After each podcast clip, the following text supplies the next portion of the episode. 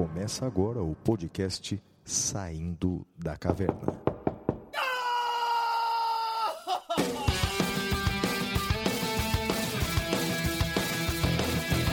Com Guilherme Madeira, Fala galera, sejam bem-vindos, sejam bem-vindas. Flávio Martins, Salve, salve galera, muito bem-vindos, muito bem-vindas a mais um episódio do Saindo da Caverna. Eu sou Guilherme Madeira e, junto com meu amigo Flávio Martins, vou acompanhá-los pelo encontro de hoje. Flavião, episódio número 80, como é que você tá, rapaz?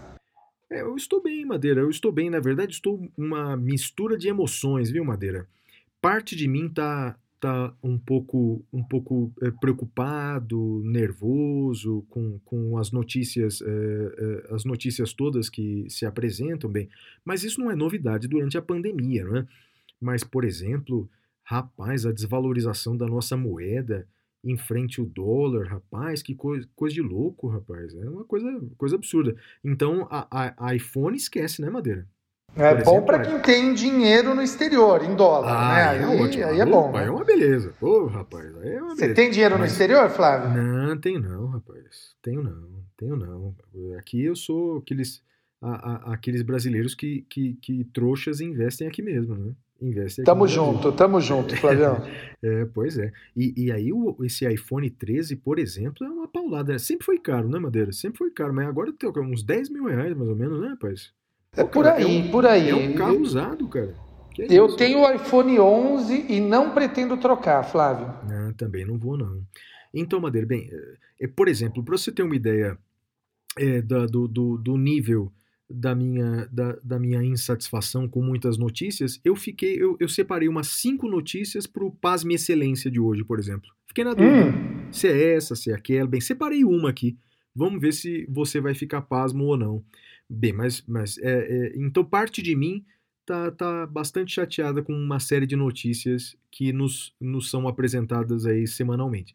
Mas é, é, parte de mim tá feliz a beça, Madeira, é, com duas notícias. Que a primeira é a seguinte: em dezembro agora, de, de 2021, em dezembro, vai sair a segunda edição do meu livro Direitos Sociais em Tempo de Crise Econômica. A segunda edição. Opa, que legal. Pois é. E agora ele tá o dobro do tamanho, Madeira. Tá o dobro, dobrou. Tem dois novos capítulos. eh, o deles que eu acho que é o mais importante é em que eu analiso cada direito social e, e analiso qual a eficácia dele, ou seja, qual é o aspecto daquele direito social em que eu posso exigir perante o judiciário. Então imagine, saúde, educação, na saúde eu falo de medicamentos, claro, eh, na, na educação falo de eh, ensino fundamental e outros temas, falo de, de direito à segurança, bem, enfim, eh, tá muito legal, Madeira. Então em dezembro desse ano, para quem não sabe aí qual vai ser o presente de Natal, já, já dei agora a solução. O presente de Natal é a segunda edição do nosso livro, que você tem uma participação grande, né? Para quem não sabe, você teve uma participação enorme. Ó, participação modesta, modesta. Eu Nada, participei nada. da banca que aprovou o seu trabalho. Exato. Então, na verdade, esse trabalho é em grande parte é, fruto do- do- da minha pesquisa no doutorado e você foi um dos integrantes da banca, né? E, e você fez Aliás, Flávio, né? pen- pensando aqui, já que você está fazendo isso, eu vou te fazer uma- um convite ao vivo. Ah, basta a gente depois acertar as agendas. Você não quer falar com os meus alunos de direitos humanos lá do Mackenzie sobre esse seu trabalho? Legal, é, mas com prazer, com prazer. Ô, vamos Até acertar a porque uma agenda das então. novidades, até porque uma das novidades do livro é exatamente é uma coisa que eu tenho estudado bastante, é, é- é como buscar a eficácia dos direitos sociais em organismos internacionais. Pô, tem tudo a ver com direitos Ah, Eu humanos. entrei agora, semana que vem eu vou estudar com eles o sistema interamericano, a comissão e a corte, daí depois eu, eu, eu levo você então. Ótimo. Vou, Combinado. Com muito prazer, com muito Combinado, prazer. Mas faço combinado. questão de ir lá pessoalmente, nada de webcam, não chega desse de Não, webcam, vamos lá, vamos lá, vai Não, ser legal, vai ser legal. Vou, toma um café lá também, aquele campus é lindo. É lindo, É, lindo. A, a- a outra novidade, Madeira, também tô, tô feliz a beça, é que eu vou coordenar junto com a professora Olivia Ricarte eh, e junto com a, a professora Fernanda Navas da Colômbia é, um congresso, um enorme congresso online de direito latino-americano. Opa! São mais de 40 palestras de professores, Madeira, de juristas da América Latina inteira, cara. Tem professor de tudo quanto é país que você pode imaginar, cara. Colômbia, Peru, Equador, Venezuela, Nicarágua, cara, Cuba, tem a América Latina inteira. Mais de 40 palestras, tá demais, cara. E, e, e, e aí eu, eu, eu pedi para a professora Olivia Ricarte ela dar uma palavrinha apresentando o congresso. Ela pode, Madeira? Claro, bora lá, vamos ouvi-la. Então, Olivia, então, é, como é que vai ser esse congresso aí? Conta para o ouvinte aqui do Saindo da Caverna. Oi, pessoal. Estou aqui de volta no Saindo da Caverna, esse podcast que eu ouço desde a primeira edição, igual vocês. Sou super fã dos apresentadores e não é de hoje, e do qual eu tive a alegria de participar, sempre aí falando sobre as coisas do mundo, especialmente sobre a América Latina, uma das minhas paixões de pesquisa e de trabalho acadêmico. Para quem não lembra de mim, é só dar um pulo lá na edição número 45 do SDC, quando a gente conversou um pouquinho sobre algumas questões da região. Mas hoje eu não vim aqui na condição de entrevistada. Na verdade, eu vim aqui, eu estou meio que invadindo o espaço do professor Flávio e do professor Madeira para fazer um convite, um convite muito bacana e que se eu fosse vocês eu não perdia não, hein? Eu estou falando do primeiro congresso online de direito latino-americano, que é o maior já realizado aqui no Brasil. São mais de 40 palestras com juristas de toda a região, desde Argentina a Nicarágua, desde Chile a Guatemala, de Havana até Miami. Todo mundo reservou um tempinho para falar para a gente aqui do Brasil o que tem de relevante, o que tem de urgente, né, para ser debatido nos seus respectivos países dentro do cenário jurídico. Temas como imigração, narcotráfico, guerrilhas, instabilidade política, golpes de Estado, processos de redemocratização, corrupção, violação de direitos humanos a nichos sociais vulneráveis, como os povos indígenas, por exemplo, tudo isso vai estar no programa do evento. E por um preço muito acessível, considerando o nível do, dos temas que, que vão ser apresentados e o time que a gente conseguiu juntar pensando em vocês. Cada palestra vai sair por volta de um real, mais barato do que se vocês fossem viajar para cerca de 20 países para ouvir mais de 40 palestrantes. E eu bem sei que o custo-benefício importa. Importa muito, né, gente? Por isso eu vim aqui especialmente para dar essa super dica para vocês. Por um precinho camarada, vocês vão conhecer juízes de cortes superiores, ex-secretários de Estado, membros de Ministério Público, professores das principais universidades da região, pesquisadores, presidentes e membros de organizações internacionais, advogados e ainda sem pressa, porque a plataforma vai estar disponível por seis meses para vocês. Ah, e claro, gente, a gente vai ter a presença da nossa jurista homenageada também, que eu sei que muita gente aqui que está ouvindo o podcast é fã também.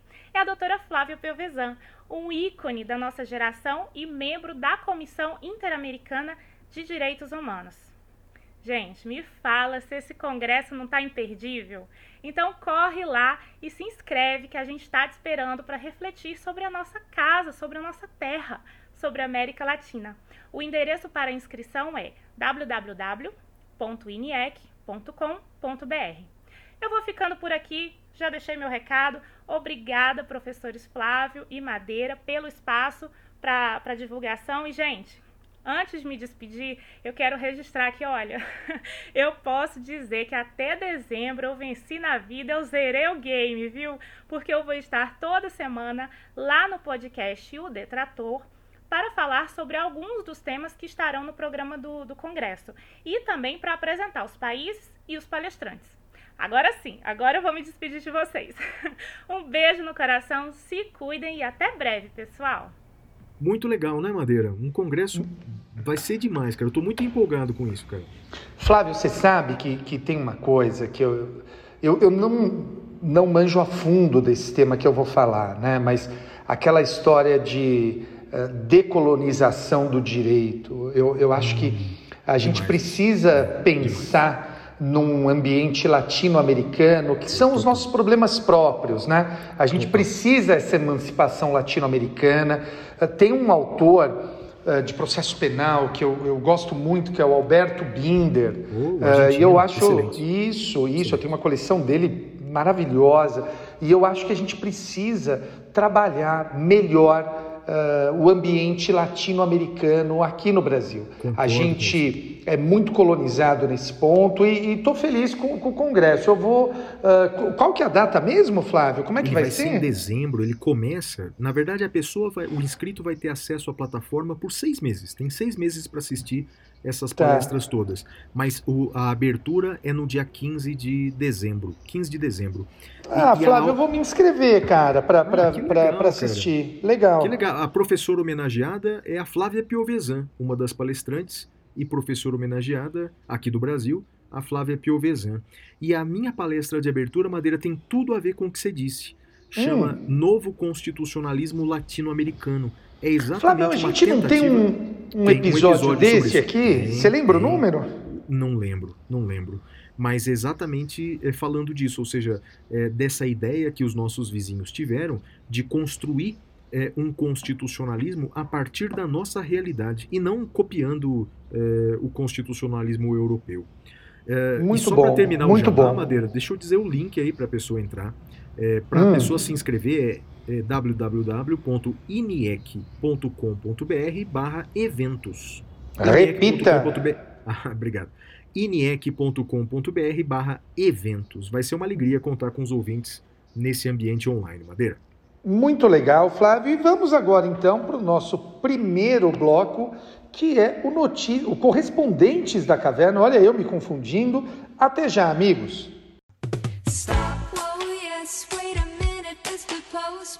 Correspondentes da Caverna.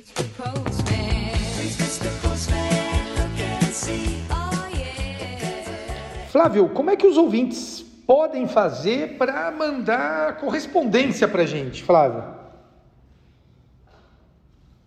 Olha, Madeira, eh, para mandar, e carta não tem jeito, para mandar e-mail para a gente, é, o nosso e-mail é podcast@professorflaviomartins.com.br. Repita podcast@professorflaviomartins.com.br. Mas pode entrar em contato com a gente também pelas redes sociais. Os endereços do Madeira, tanto no Twitter quanto no Instagram, é madeira10. E os meus endereços, tanto no Twitter quanto no Instagram, são arroba siga o Flávio. Muito legal, Flavião. Vamos então para a primeira cartinha. É de quem, Flávio? É do Daniel Acus. Ele escreve assim: prezados professores, bom dia. Ouvindo o Saindo da Caverna nessa trabalhosa segunda-feira de manhã, ouvi o seu projeto de escrever sobre direito dos animais e fiquei bastante interessado. Sou advogado formado pela PUC de Campinas, bacharel e licenciado em Direitos Sociais pela Unicamp. Além disso, sou concursan concursando para o cargo de defensor público estadual e vegano.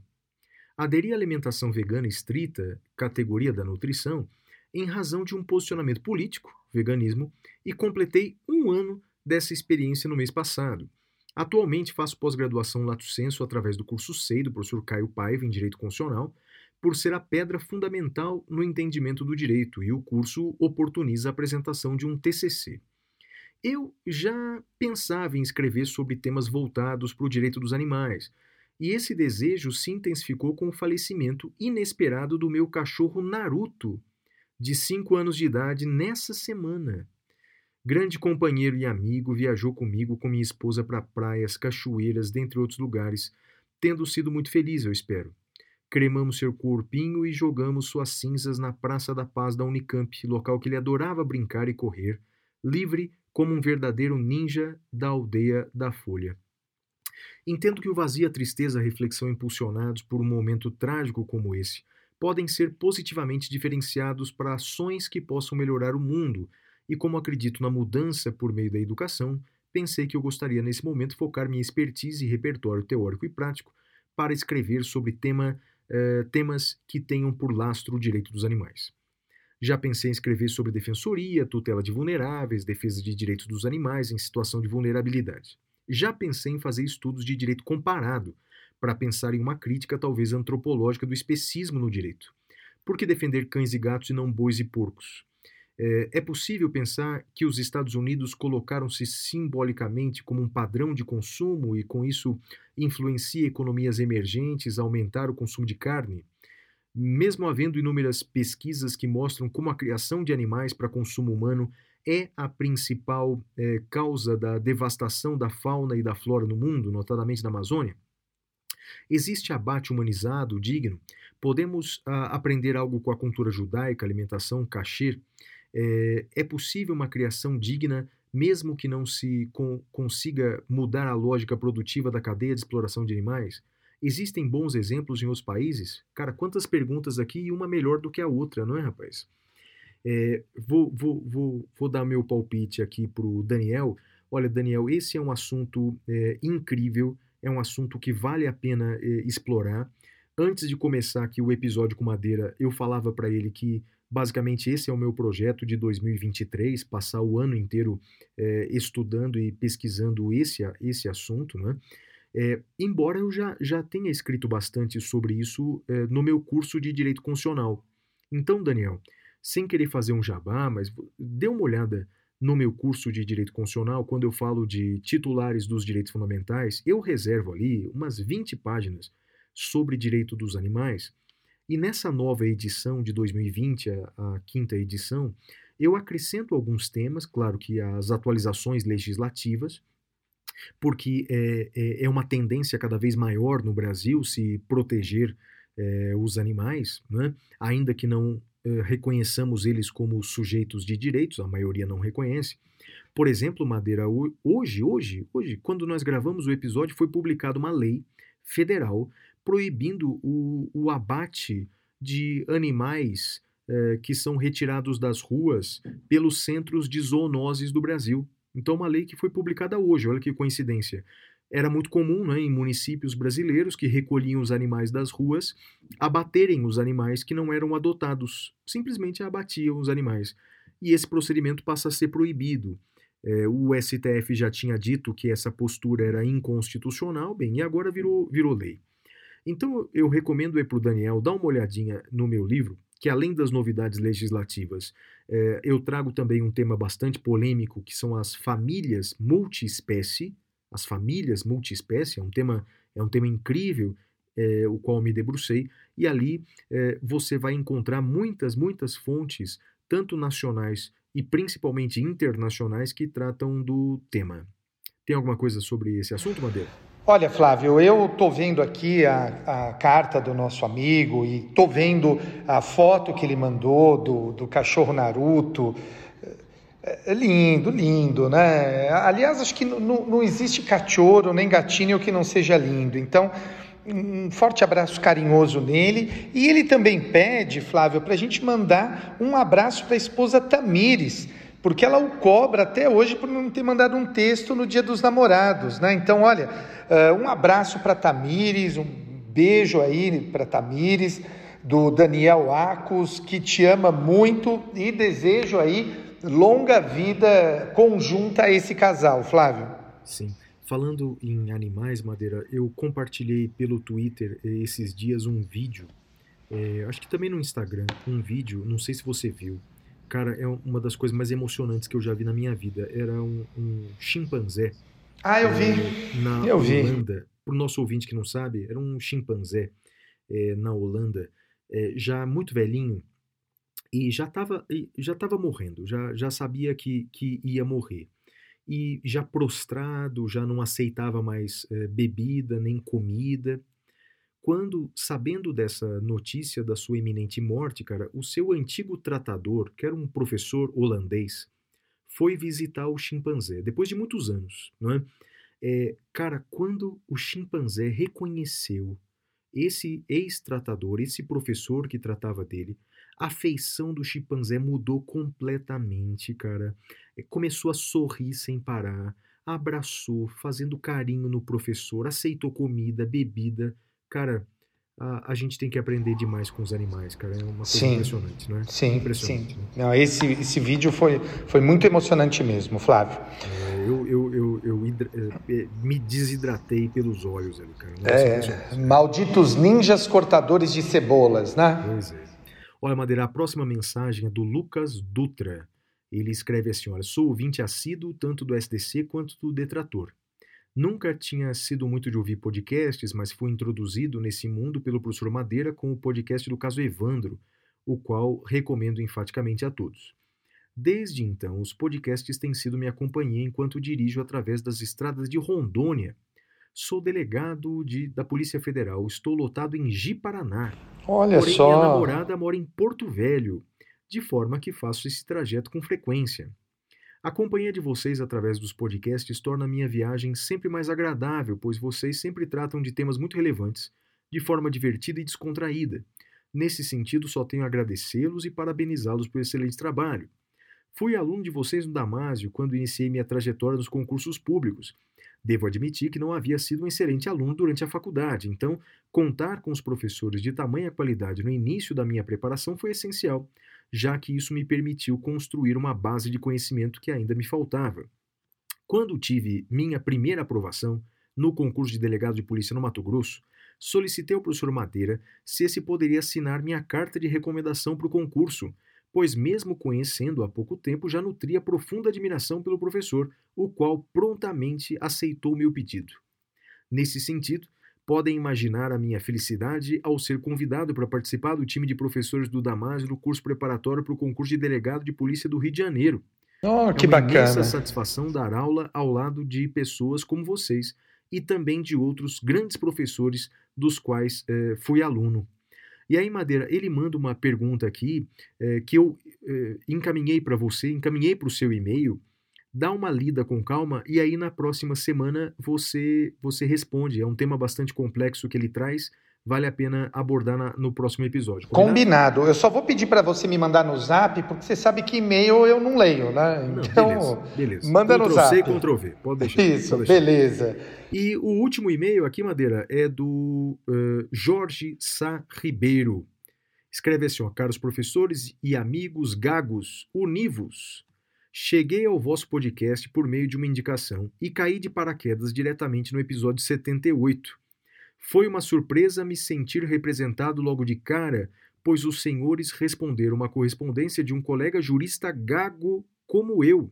Olha, Não fosse a gagueira uma coincidência grande o suficiente, nos primeiros minutos do podcast ainda é tratado de forma breve a, aproxima, a aprovação do rito das emendas constitucionais, dois turnos, duas casas, três quintos. Eu aproveito os dois ganchos acima para lembrar aos ouvintes que a questão da pessoa com deficiência tem estatura constitucional desde 2009, ano em que a Convenção sobre os Direitos das Pessoas com Deficiência foi internacionalizada no ordenamento nacional, seguindo o rito do artigo 5 parágrafo 3 da Constituição, o mesmo rito das emendas. Talvez poucos percebam, mas a referida convenção está lá junto com a Constituição no site do Planalto, pouco acima do preâmbulo, mesmo que escondida sob o link Atos decorrentes do disposto no parágrafo 3 do artigo 5 boa. é, o novo conceito constitucional explica que a análise da deficiência passa pelo binômio limitações de funções, barreiras sociais. Ao considerar as barreiras sociais, sejam elas físicas ou atitudinais, o novo conceito retira grande parte da carga negativa dos ombros da pessoa com deficiência e as joga sobre a sociedade, reconhecendo que o grande desafio a ser superado é mudar a sociedade, não a pessoa com deficiência. Ou seja, Atualmente, não se deveria admitir mais um rol taxativo de tipos de deficiências estipulados em normas infralegais, pois eh, foi com base nesse raciocínio, números apertos, que eu, enquanto pessoa que gagueja, já consegui ser reconhecido como PCD em um caso concreto.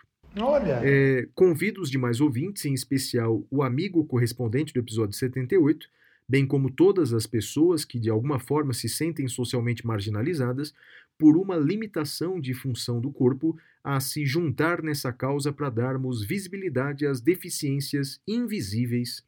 É o Jorge Sá Ribeiro, advogado e pessoa que gagueja, ele escreve. Legal, né, Madeira? legal. E sabe o que, que me, me chamou a atenção, Flávio? A gente não teve, ou pelo menos você não comentou comigo, resposta daquele ouvinte do episódio 78. Então, você, ouvinte do episódio 78, conta pra gente como é que ficou a questão do seu TCC. É né? verdade, Eu, é eu, eu fiquei curioso agora para saber o desenrolar daquela história. Eu espero que tenha dado tudo certo. É, e isso que o Jorge diz, Madeira, é uma coisa, é, é, é, verdade sabida por todos, mas que tem que ser reforçada cada vez mais. Né? A Constituição brasileira não se limita mais, há bastante tempo, àqueles 250 artigos. Né? A Constituição brasileira é muito mais do que isso. Né? Por exemplo, essa Convenção dos Direitos das Pessoas com Deficiência tem status constitucional, mas é muito pouco estudado ainda no Brasil. No meu livro, Madeira, é, do curso de Direito Constitucional, eu tenho um capítulo chamado assim, A Nova Constituição Brasileira. Porque, na verdade, eu explico nesse capítulo que a Constituição não se resume ao texto constitucional e o que eu faço é explicar é, esse, essas convenções, esses tratados que têm status de norma constitucional. É, é muito importante estudar isso, né, Madeira? Sem dúvida alguma, sem dúvida alguma. E bola para frente, próximo bloco. Vamos agora ao Notícias da Caverna. Até já, amigos.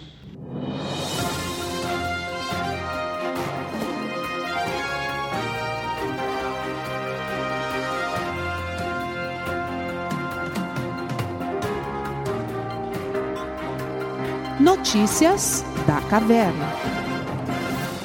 Bem, Madeira, a minha primeira notícia é importante da semana é que chegou ao fim a CPI da Covid no Senado. Foi feito um, relatório e nesse relatório não é, é, eu destacaria basicamente que o, o senador eh, relator atribuiu ao presidente da República, Madeira, é, três tipos de crimes. Atribuiu ao presidente crimes comuns, atribuiu ao presidente crimes de responsabilidade e atribuiu ao presidente crimes contra a humanidade. Então, são três espécies de crimes apontados ao presidente. É, eu estou aqui com o relatório nas mãos. Olha, é, quanto a imputações de crime comum, o relator apontou a prática de crime de epidemia com resultado morte, infração de medida sanitária preventiva, charlatanismo, aí é por causa da cloroquina, ficar tirando foto com cloroquina, etc. É, incitação ao crime, é, e aí principalmente não é por incitar as pessoas a, a saírem sem máscara, é, e, e, e, isso configura uma infração à, à lei do coronavírus. É, e tem mais dois aqui, ó, falsificação de documento particular, emprego irregular de verbas públicas e tem prevaricação. A prevaricação é porque ele teria recebido a informação é, de irregularidades no contrato de uma das vacinas e, e, não teria solicitado providências. Então, essa é a lista de crimes comuns, Madeira. É, crimes, de, crimes contra a humanidade. É, a, a, o relator apontou aqui não é, é, o crime de, contra a humanidade na modalidade de extermínio, perseguição e outros atos desumanos do Estatuto de Roma, como também é, violação de direito social é, no Estatuto de Roma. E, por fim, é, crime de responsabilidade, apontou aqui, incompatibilidade com a dignidade, honra e decoro do cargo previsto na lei do crime de responsabilidade. Então, bem, esse é o fato. Agora deixa eu só fazer um comentário jurídico aqui. É, de fato, esse relatório da CPI é apenas e tão somente uma peça informativa. É, esse relatório ele não, é, não autoriza, é, ou melhor, não é sequer uma ordem de indiciamento. A CPI não pode ordenar o indiciamento. É uma mera peça informativa que vai ser encaminhada é, para vários setores. Vai ser encaminhada para o Ministério Público. Mas, Flávio, encaminhada... desculpa. Diga. Deixa eu te interromper aí. Eu confesso que essa semana eu, eu fiquei meio ausente do noticiário. É, eu tenho uma dúvida. Não tem que ser votado esse relatório ou já foi votado? É, Madeira, então somos dois que ficamos um pouco distantes do, do, do noticiário. Sim, o relatório tem que ser votado. Todavia, viu, Madeira? Todavia, isso já se tornou praxe é, na CPI a elaboração de relatórios paralelos. Então, quer dizer, ainda que esse relatório é, não, seja, não seja aprovado, ele vai poder ser enviado como um relatório feito por um senador para as autoridades, assim como eu soube de um outro senador que aliás até Alessandro Vieira, eu acho que chama, Sim. fez um relatório paralelo, quer dizer, é comum, né? Então é provável que alguns relatórios sejam feitos, a- alguns, eh, um pode ser aprovado ou não pelo pleno eh, da CPI, e eu confesso para você que eu não sei se foi aprovado. Me parece que sim, viu, Madeira? Me parece que já foi aprovado. Mas independente de aprovação ou não, ele pode ser enviado para as autoridades, não é?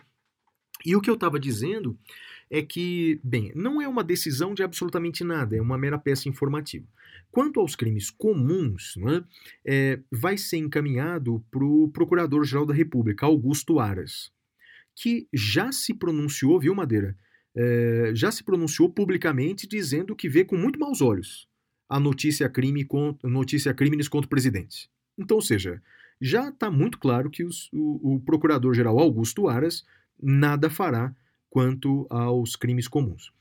Quanto ao crime de responsabilidade, eh, basicamente isso justificaria o impeachment, mas o recebimento de denúncias por crime de responsabilidade dependem eh, da iniciativa exclusiva do presidente da Câmara dos Deputados, o senhor Arthur Lira, que também já se pronunciou muitas vezes publicamente no sentido de que ah, ah, ah, o impeachment é uma medida extrema que ele não está disposto a iniciar.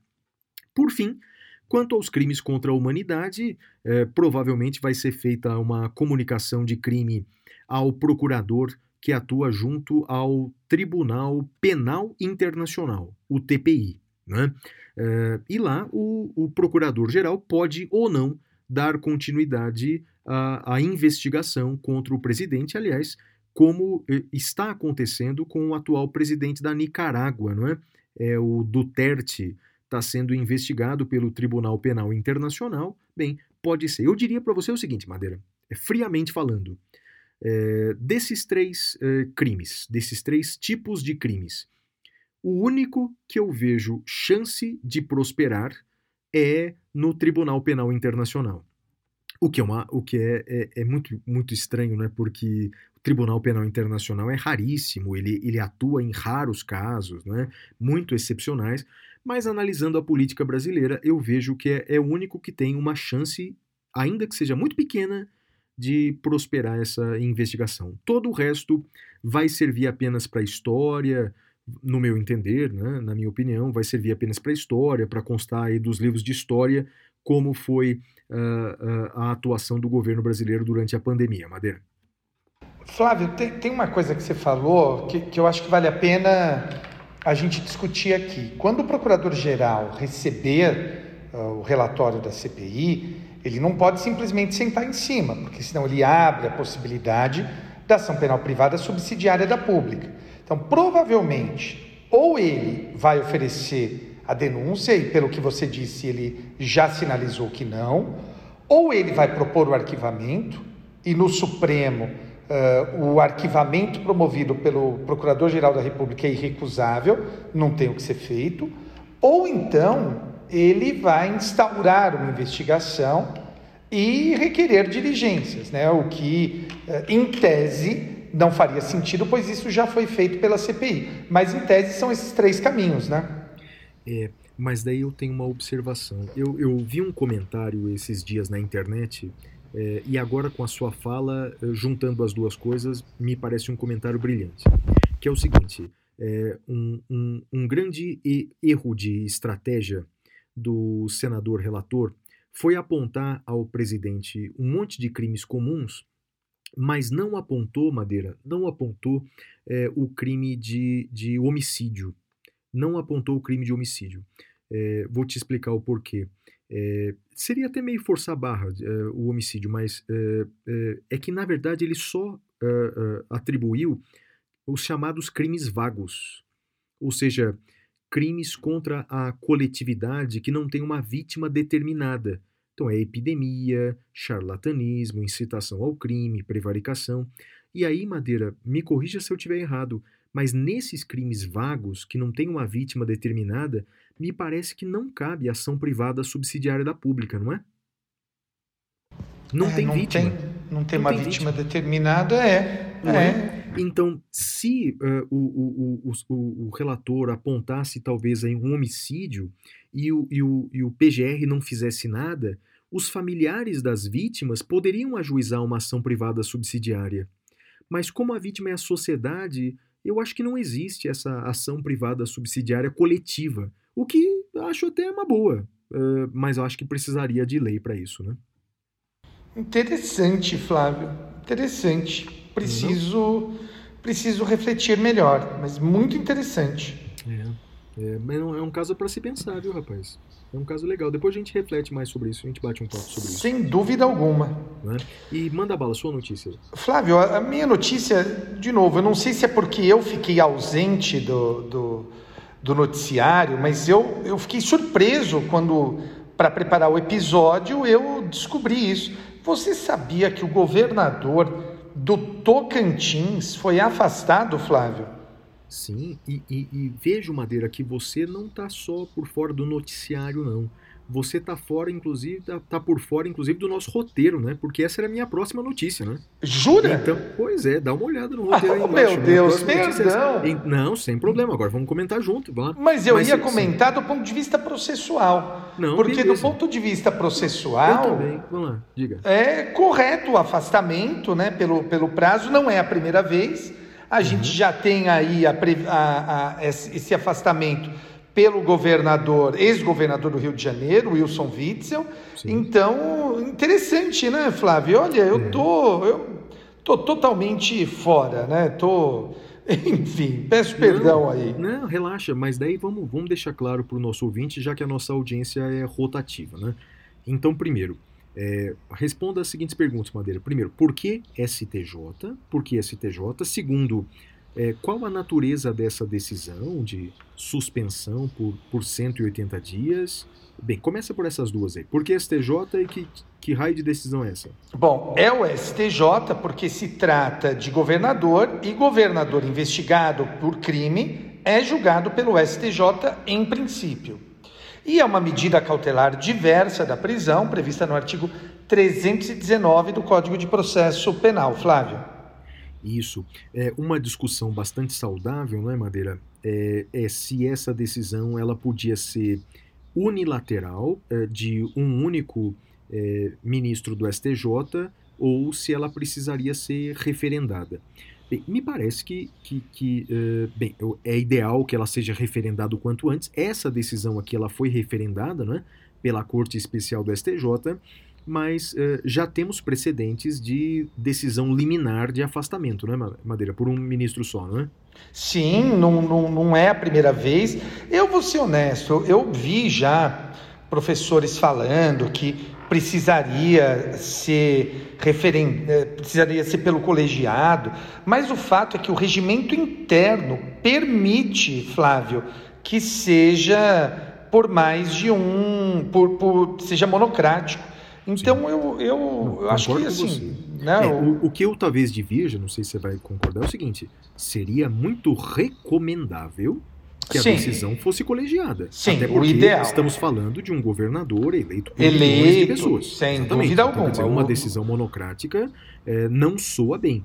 É, então, é recomendável que seja pelo colegiado, mas a lei não Mas existe. não é obrigatório, exato, Exatamente, exato. É isso, é isso mesmo. Estamos na mesma e, página, Flávio. Beleza. E uma última coisa que eu acrescentaria para o nosso ouvinte é o seguinte: esse procedimento, o STF já, já entendeu possível para governadores e prefeitos. Então, portanto, é possível é, o STJ afastar cautelarmente o governador, é possível o TJ do Estado afastar cautelarmente o prefeito.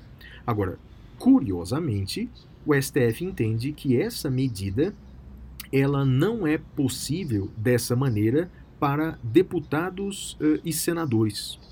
O STF entendeu que, à luz do artigo 53 da Constituição, que trata da imunidade parlamentar, esse afastamento cautelar do mandato pelo judiciário só pode ser feito se contar com a autorização da maioria absoluta da casa. É, é uma analogia é, do que falou acontece que pode, mas precisa ser Isso. referendado, né? É isso aí. Eu então, acho é, que está uma... certo, Flávio. Ah, eu não sei. Eu tenho dúvidas. Eu Porque, acho que está certo. É, me Porque diz o artigo da Constituição que está isso.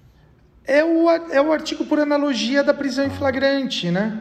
Essas medidas não existiam quando foi feita a Constituição de 88. Eu Ah, ah, eu, ah, eu, me- eu acho que foi corretíssima essa, essa decisão. É, é, é, tem, tem, tem seus fundamentos. O que, o que mais é, me, me deixa perplexo é que o, o Supremo já aplicou entendimentos diferentes para réus diferentes. Então, Isso é verdade, mas depois que o Supremo admitiu isso, ele, é- é- para o Eduardo Cunha, o Supremo simplesmente o afastou. isso. Para o, Aécio o, Neves. o Aécio Neves foi que criou essa construção, mas depois dessa construção do, do, do Aécio Neves, aí não teve mais. Ah, ok. Daí vem minha pergunta. E você tem segurança de que essa posição se perpetuará pelos próximos anos ou não? Problema é a Eu estabilidade das decisões do Supremo, né, Flávio? Então, por exemplo, por exemplo, Madeira, é, eu não sei mais é, quem é competente para julgar crimes passados de deputado. Eu não sei mais. Crime- crimes praticados antes do mandato por deputado ou senador. Eu não sei. Não sei o que o Supremo vai decidir no caso do Flávio Bolsonaro. Não tenho a menor ideia. É difícil, é, esse é um tema bem, bem chatinho mesmo. É, na minha turma no Mackenzie, eu inverti a sequência da matéria para deixar isso por último, torcendo para o Supremo decidir isso até o final do ano, para eu É, poder. E você estava certo, né? Porque esse negócio estava em pauta há umas três, quatro semanas, mas você falou, não vão decidir agora. E não decidiram mesmo, né? Eu não lembro que eu, que eu falei isso, É, mas foi falou, esperto da minha parte, foi. Foi, foi. Parabéns para mim, tô, tô orgulhoso de mim. Pois é. E agora, Madeira, vai agora para sua próxima notícia, já que a minha você roubou. Então vamos lá, vamos para a sua notícia, para a minha notícia. É uma decisão interessante. Olha, o STJ decidiu o seguinte: que para conferir maior celeridade ao habeas corpus e garantir a efetividade das decisões judiciais que versam sobre o direito de locomoção, bem como por se tratar de medida necessária para assegurar a viabilidade dos trabalhos das turmas que compõem a terceira sessão, a jurisprudência do STJ admite o julgamento monocrático do HC antes da oitiva do MP em caso de jurisprudência passiva. Olha que interessante. Então, o STJ, nos casos em que haja jurisprudência pacífica, ele diz: olha, pode julgar direto, sem ouvir o MP. Interessante, né? Interessante, Madeira, interessante e faz sentido, né? É, porque, bem, estamos falando de liberdade de locomoção e, em tese, o habeas corpus podia ser concedido de ofício até, né? Sim, Então, sim. portanto, se pode o mais, se pode conceder de ofício, pode menos, né? Sim, exato. Quem pode o mais, pode o menos. É isso. Boa, boa, boa, boa notícia aí para os nossos eh, ouvintes, sobretudo o pessoal que está estudando para concursos, advogados, bem legal. É isso aí. Flavião, vamos então agora para o tema cavernoso, que é a PEC 05. Bora lá! Temas cavernosos.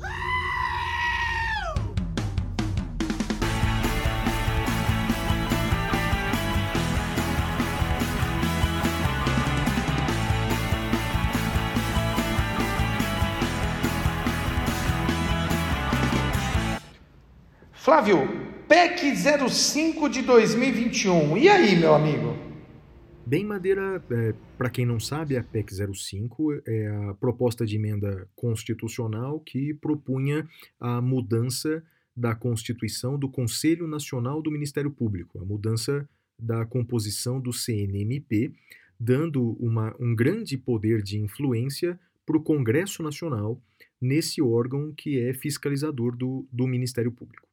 Ah, ah, bem, houve uma reação na sociedade é, muito, muito grande, é, é, sobretudo por membros do, do, Ministério Público, mas também de outras carreiras jurídicas, né?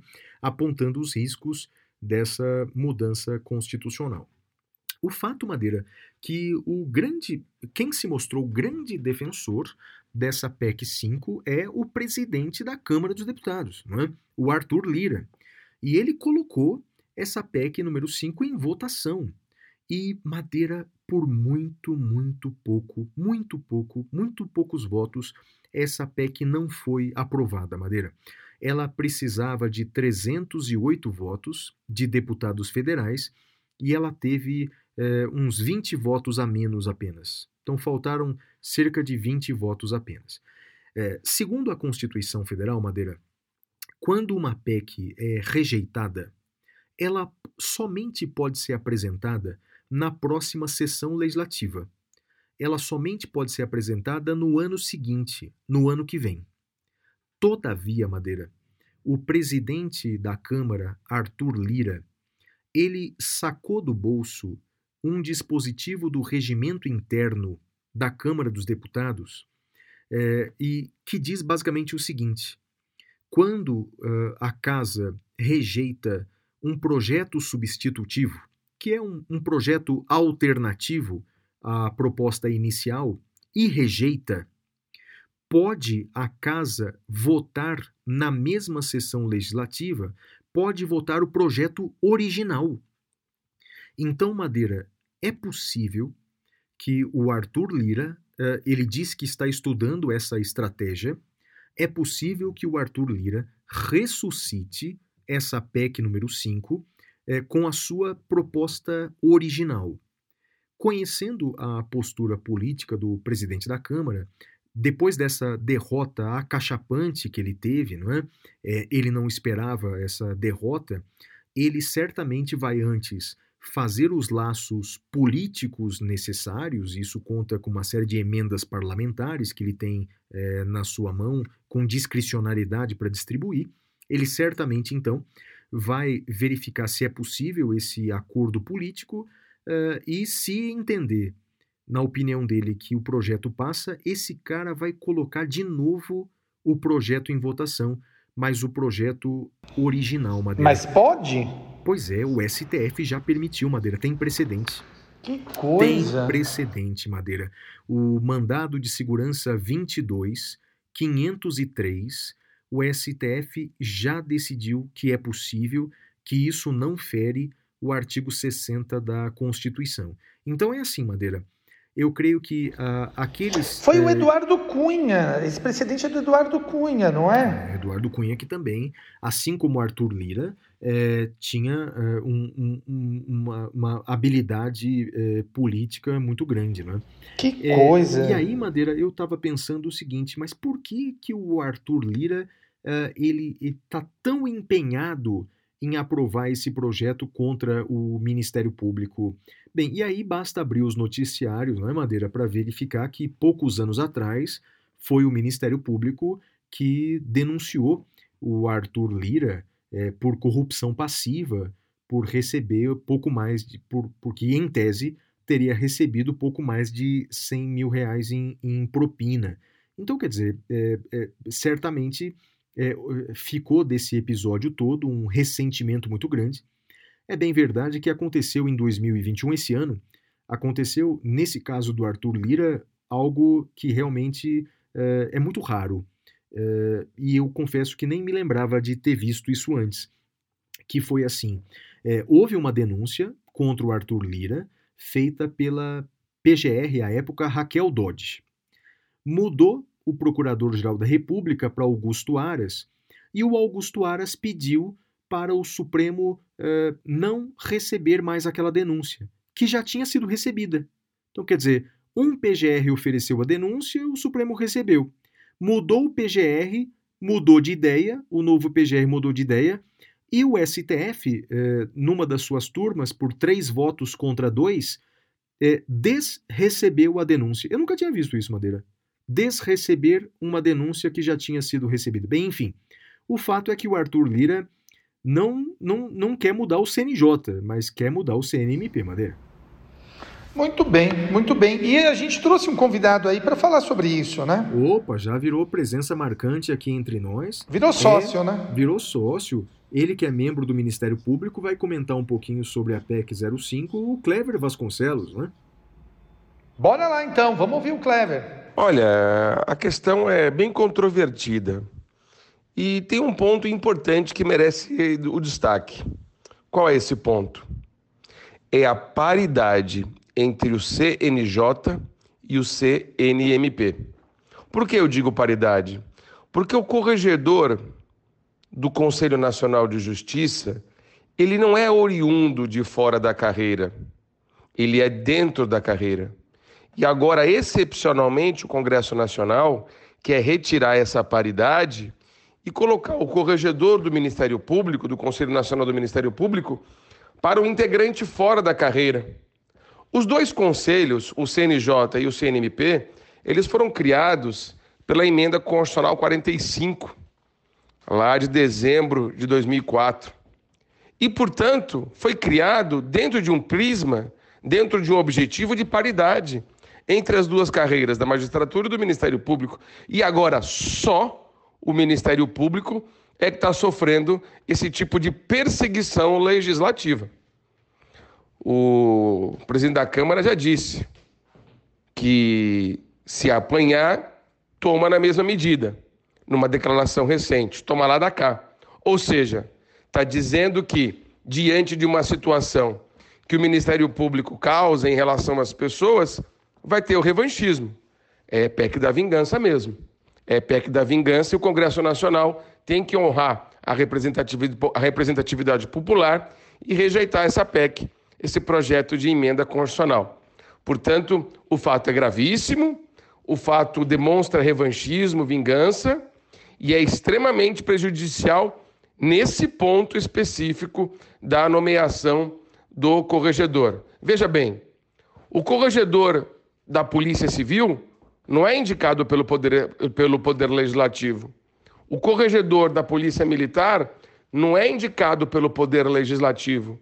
O Corregedor-Geral da Justiça do Poder Judiciário também não é indicado pelo Poder Legislativo. Por quê? Só o Ministério Público está sofrendo esse revanchismo.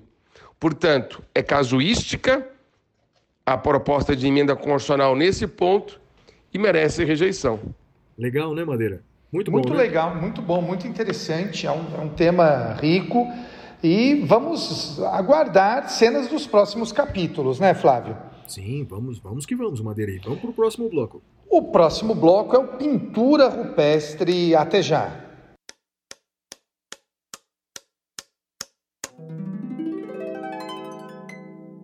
Pintura rupestre. Uau!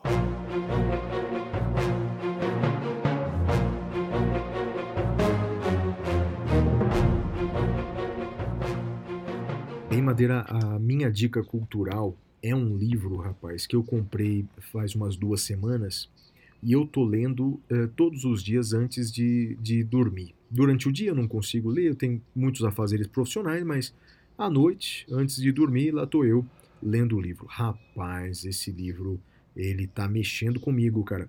Ele chama A Cilada da Meritocracia. A Cilada da Meritocracia. O autor é um professor de direito da Universidade de Yale chamado Daniel Markovits. Daniel Markovits. É, então se chama A Cilada da Meritocracia. E esse livro, Madeira, tem aberto os meus olhos, viu, rapaz? É, para uma coisa que eu é, confesso para você que eu não via, que são os seríssimos problemas é, da meritocracia. Bem, não há dúvida que a meritocracia ela é melhor do que o modelo é, de prosperidade anterior, que era o da aristocracia, que para você ter é, cargos e bens e sucesso dependia do seu sobrenome, dependia, dependia do seu título, da sua família, etc. A meritocracia vem para substituir isso. O problema, Madeira, é que a meritocracia, com o passar do tempo, ela faz gerar uma separação social é tão grande ou até mesmo pior do que aquela gerada pela aristocracia. É que a, as pessoas que conseguiram é, é, conquistar os seus sonhos, que conseguiram uma projeção social, elas fazem de tudo para permanecer ali no topo da pirâmide e fazem de tudo para que os seus filhos fiquem naquela pirâmide. Então, portanto, dão aos seus filhos a, a melhor educação possível. Enquanto isso, as pessoas que estão na parte de baixo vão se distanciando cada vez mais, porque aqueles empregos que eh, alimentavam a classe média, a, aqueles empregos estão quase desaparecendo, Madeira. Então, os grandes empre os empregos da classe média estão todos desaparecendo, é, estão aumentando os subempregos, né? É, e aí distanciando a classe rica da classe pobre, e a classe rica se, permanecendo inalterável. Olha, Madeira, em resumo, falei demais, recomendo demais esse livro, A Cilada da Meritocracia, cara. Muito bem, Flávio, eu vou fazer duas recomendações. A primeira é um podcast de um querido amigo, que é o Américo BD, é um juiz federal. Ele tem um podcast chamado Processo Penal Ragnarok. Então, é, é, ele é, é, muito interessante. É, não sei se você já ouviu esse, esse podcast. Não. Processo Penal Ragnarok. É do professor Américo BD e também do professor André Guasti, ambos juízes. Então, fica a dica para os nossos ouvintes. É, Américo, que é um queridíssimo amigo, um grande professor, um grande pensador do processo penal. E, em segundo lugar, Flávio, um anime que tem na Netflix chamado Demon Slayer. Uh, é muito legal, Flávio. Eu, sei que não é muito a sua onda, mas a história é a seguinte: um, um garoto, garoto por assim dizer, é um garoto. E a família dele é destruída por demônios, a irmã dele é mordida por um demônio e se torna um demônio, e aí ele vai em busca de vingança para matar os demônios e tentar salvar a irmã dele, Flávio. Demon Slayer é muito legal, tá na Netflix. Bem, Madeira. Obrigado pela dica. Vou ouvir o podcast. Vou ouvir o podcast. e bora lá. Uh, bora lá, vamos pro Pasme Excelência. Eu pasmo com a sua falta de bom gosto, mas vamos lá.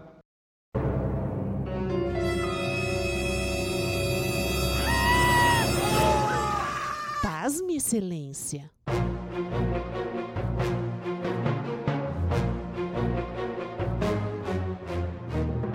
Amigos, neste bloco o Flávio vai trazer uma notícia para ver se eu pasmo ou não. Flávio, qual é a notícia de hoje? Ah, Madeira, essa semana eu separei um monte de notícia para o Pasme Excelência, mas acabei, de, dentre tantas, eh, destacando essa daqui. Ó. Madeira é um, uma rede de supermercados em São Paulo, eh, nos bairros mais pobres da cidade, adotou um procedimento inusitado para venda de carne carne, carne moída, bife, qualquer uhum. coisa assim. Né? O procedimento era o seguinte: o, o, o, o consumidor é, comprava, pesava a carne, mas levava para o caixa apenas a bandeja vazia com o preço da mercadoria. E só depois que pagasse o valor da mercadoria é que ele recebia um saquinho plástico com a carne dentro dele. É, o, a justificativa dessa rede de supermercados é que estava tendo muito furto é, de, de, carne no supermercado. Madeira, é, é bem, é, é, essa é a notícia, eu tenho meus comentários, mas é, pa, se, quando viu essa notícia, pasmo ou não pasmo? Ah, pasmo, né? Pasmo de uma maneira triste, de uma maneira. Enfim, a fome voltou, né? A fome voltou impressionante, né? Impressionante. E, e essa coisa de, de, de, Esse supermercado tem eh, unidades em bairros ricos. No, no bairro rico não tem nada disso, né?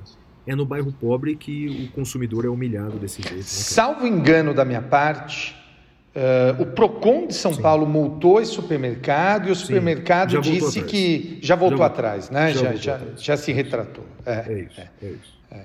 Ótimo, Mas é triste. Né? Ótimo. Mas é, é triste, triste, é triste, é triste. E bora lá.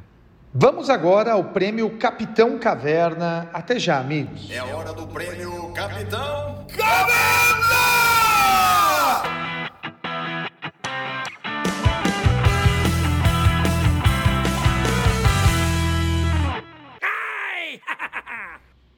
Bom, Madeira, o meu destaque negativo da semana vai para arrogância. Arrogância de maneira geral, né?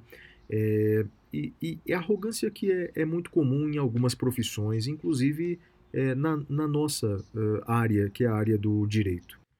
Olha, a, a, já diria o demônio é, no, no filme é, é, como é que chama mesmo? Advogado do diabo. Advogado do diabo. A vaidade é meu pecado preferido, disse o demônio. E essa arrogância, meus amigos, é, que vale para qualquer profissão, a arrogância ela só tem o poder de afastar as pessoas é, e, e, causa uma, uma cegueira profunda que a pessoa sequer é capaz de ver. E qual que é sua, seu destaque negativo, Madeira? O meu destaque negativo, eu volto a ele sempre, né, com alguma frequência, é o mal que as redes sociais têm causado na vida das pessoas, uh, de todas as pessoas. Essa semana, e eu tenho cada vez mais ficado relativamente fora das redes sociais, uh, e isso tem me feito um bem danado, Flávio. Eu acho que uh, as lentes sociais, as lentes sociais, olha o que, que, que Freud explica as redes sociais são lentes da realidade, né? Por isso, lentes sociais. Eu acho que eu vou até adotar essa, essa, esse trocadilho. O Twitter é a lente da tristeza, né? da, da reclamação. No Twitter é aquela rede que nos faz ver o mundo todo errado, né? nada funciona. Já o Instagram é a rede da a lente social da riqueza, né? Tudo é ótimo, tudo é maravilhoso. Então, eu acho que a gente precisa se despir dessas lentes sociais geradas pelas redes sociais, Flávio.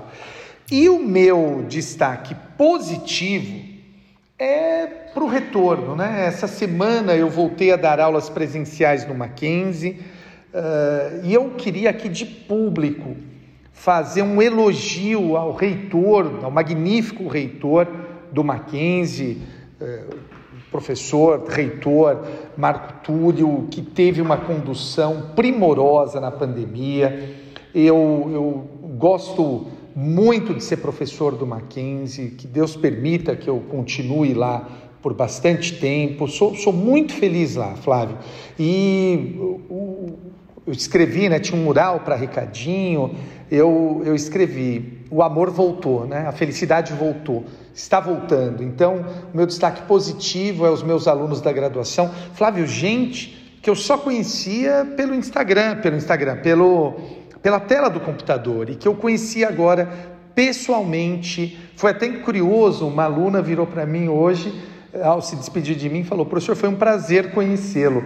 E é isso, né? Eu comecei a dar risada, falei, olha, eu estou rindo, mas você tem razão, né? É um prazer te conhecer também, porque a gente não conhecia as pessoas, né?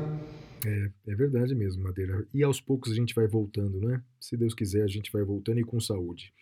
O Madeira, o meu destaque é, positivo vai sobre é, é, é vai ser o ensinamento que a vida nos dá quando estamos abertos a, a, ao conhecimento, né? A, a, a, gente aprende a cada dia Uh, e não só nos livros ou nas aulas, mas com a vida. É, fazendo um link com a minha é, meu destaque negativo, que foi a arrogância, eu diria que uma das frases mais inteligentes da música brasileira é de uma canção cuja letra foi feita por Vinícius de Moraes, do qual sou fã, chamada Canto de Ossanha. Canto de Ossanha. E nessa canção Canto de Ossanha tem uma frase que eu acho incrível, genial, que Vinícius disse: o homem que diz sou, não é. O homem que diz sou, não é. Então, quando a gente a, aprende com a vida, a vida vai nos dando lições numa música, numa poesia, numa aula, ou seja, a vida nos ensina. E para isso vai meu destaque positivo, Madeira. É isso aí, Flavião. E com isso encerramos mais um episódio, episódio 80, Flavião. É isso aí, Madeira. Estamos chegando aí já quase ao final de outubro, não é, Madeira? Mais um é, episódio. É, mais um episódio. Eu me despeço deixando um beijo para o meu pai, para minha mãe e para você. E para todos os gagos do Brasil, gagos de todo mundo, univos! É isso aí, um forte abraço. E você, meu ouvinte do episódio 78, conta pra gente o que, que aconteceu. Estamos curiosos e torcendo por você. Tchau, tchau, galera. Tchau.